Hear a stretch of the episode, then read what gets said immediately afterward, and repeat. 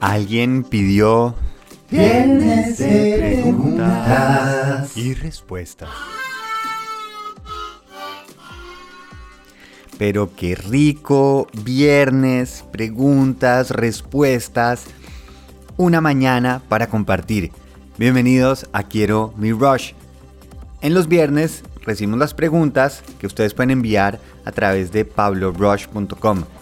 Ahí pueden dejar la nota de voz o escribirme a pablo arroba pablorush.com. Me encanta recibir esas preguntas y hoy llegó una particularmente sabrosa con la que conecto mucho por el tema. Hola Pablo, ¿cómo estás? Muchas gracias por tu podcast, es súper útil y una súper buena manera de empezar el día. Querría preguntarte cómo hacer para mantener la curiosidad activa o viva en medio de la dinámica eh, diaria con las actividades rutinarias. Si hacemos un poco lo mismo o estamos haciendo el mismo trabajo o viviendo en la misma ciudad, cómo hacer para, para seguir teniendo ese espíritu curioso. Gracias. Paola, muchísimas gracias por esta pregunta. Para mí la curiosidad creo que es de los fundamentos de mi vida. Es más, si algo yo quisiera poderle enseñar a mi hija es mantenerse curiosa. Si eso ella es capaz de mantener esa chispa y esas brasas funcionando durante toda la vida, lo demás sucede solo. Para mí va curiosidad, pasión, propósito. Pero sin ninguna duda, el primer paso es curiosidad. Ese es el que nos hace tener ese brillito en el ojo, tener esa alegría, ese misterio y ver el mundo como una oportunidad y una posibilidad. Entonces, volviendo a la pregunta de Paola, que es donde ella dice, ¿cómo hago para ser curiosa aún en la rutina? Que claramente lo entiendo, a veces sentimos que la rutina y ese tedio del día a día va contrario a la curiosidad. Y para mí lo primero es que la curiosidad es una habilidad que se trabaja. Yo no creo que uno nazca curioso o no. Ustedes miren un niño chiquito y esas personitas están respondiendo a la vida continuamente. Todo les maravilla. Por eso corremos de un lado al otro, por eso nos emocionamos, por eso hacemos tantas preguntas y pasamos por esa etapa de por qué, por qué, por qué. Nacemos curiosos.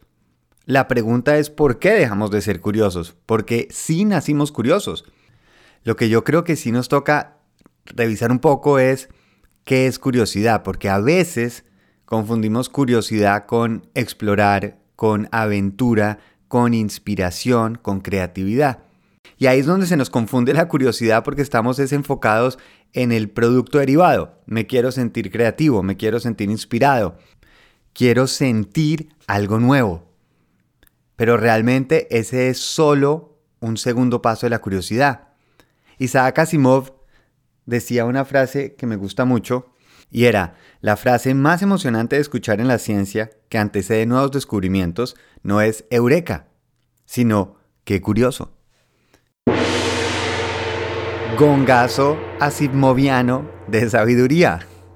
Es como si yo digo que a mí me fascina viajar, privo por viajar. Y por eso lo hago una vez al año y tengo un viaje increíble.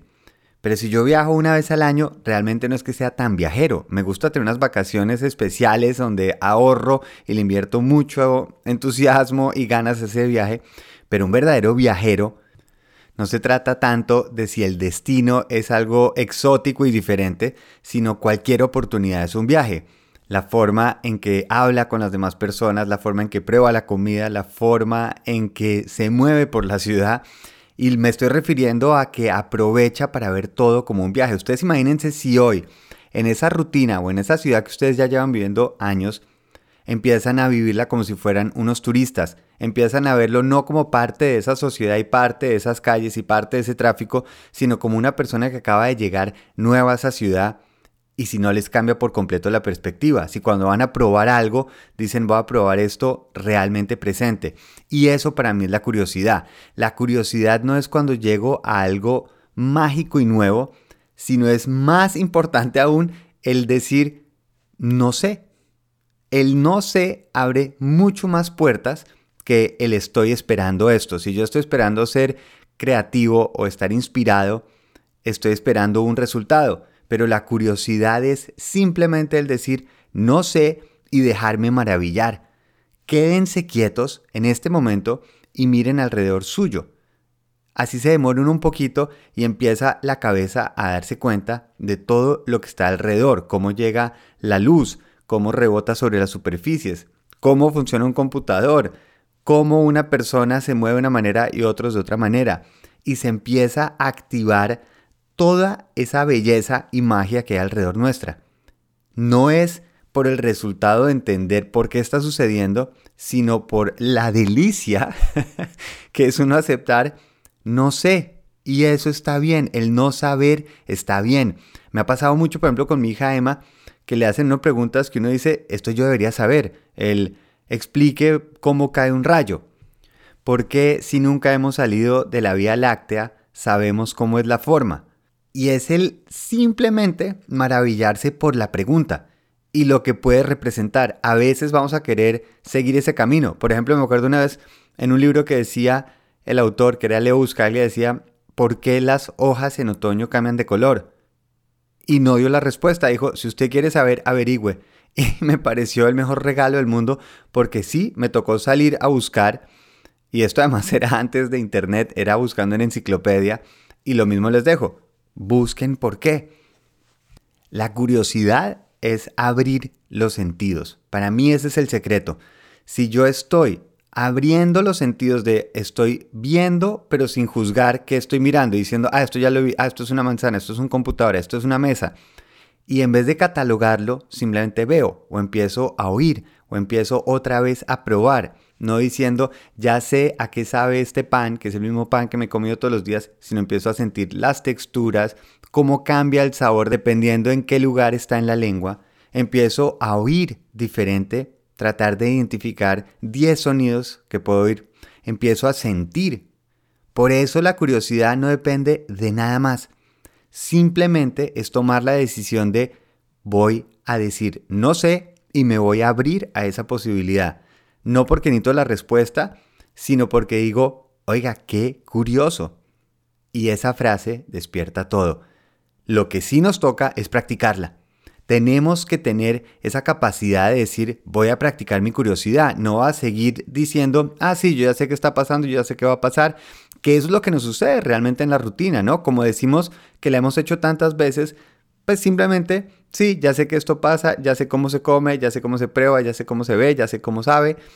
Y eso justamente va en contra de la curiosidad, porque la curiosidad sale del yo no sé. Cuando digo yo ya sé, estoy cerrando mis sentidos. Si yo quiero ser curioso, lo practico aquí sentado, en este momento, cuando yo decida. Y lo más bonito de esto es que entre más lo practico, más se acostumbran los sentidos a estar abiertos. Cuando estoy hablando con una persona, no estar tratando de decir, ah, ya sé qué es lo que piensa, ah, ya sé qué va a decir, ah, ya sé qué es lo que necesita. No. Oír. ¿Qué hay detrás? Qué curioso. Eso es increíble y me parece que abriría tantas oportunidades cuando no estamos juzgando lo que estamos viendo, probando. Por ejemplo, cuando le dicen, uy, eso huele inmundo. Cuando digo que huele inmundo, ya no soy curioso, ya lo catalogué, ya le di un resultado final. Cuando yo estoy oliendo algo, puede que no sea el olor que yo escogería, pero si lo vuelvo curioso, se vuelve distinto. Yo sé que suena rarísimo, lo mismo que en sabores, lo mismo que en texturas. Pero cuando lo vuelvo curioso, y lo pueden hacer, por ejemplo, cuando están en una situación difícil, cuando yo estoy sintiendo demasiado frío o me dolió algo, puedo ver la curiosidad de, oiga, Qué curioso como siento el dolor. Por ejemplo, la vez pasada estaba aprendiendo acá la chimenea por lo que ya está haciendo frío en invierno. Y normalmente la puerta de, donde se coge la puertica no se calienta, pero de pronto sentí de estos quemones que uno siente es como un corrientazo en la cabeza, ni siquiera es el dedo, sino la señal ya es en el cerebro.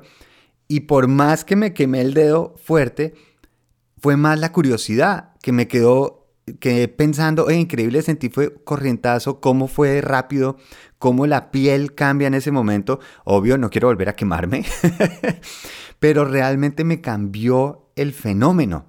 En vez de decirme qué bruto, cómo hago eso, empecé a decir, qué curioso, yo creo que la parte más bonita de la ciencia es el simplemente seguir el camino, no porque quiero tener, ah, ya sé cuál es la fórmula que conecta todo, ya sé cómo todo funciona, sino simplemente a dónde me llevará este siguiente paso.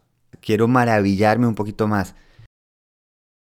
No es la rutina, no es el estar en el mismo lugar siempre, no es una edad, es una decisión, una decisión que yo practico.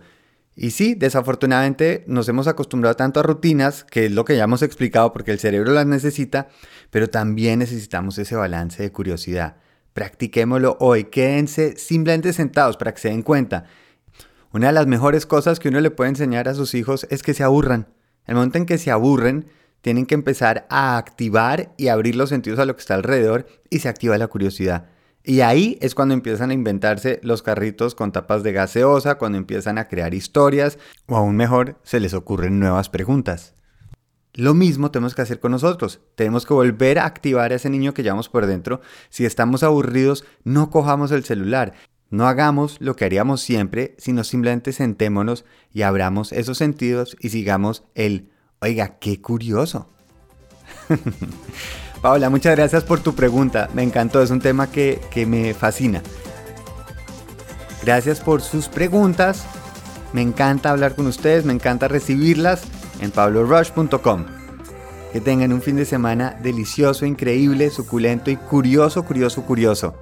Muy feliz viaje.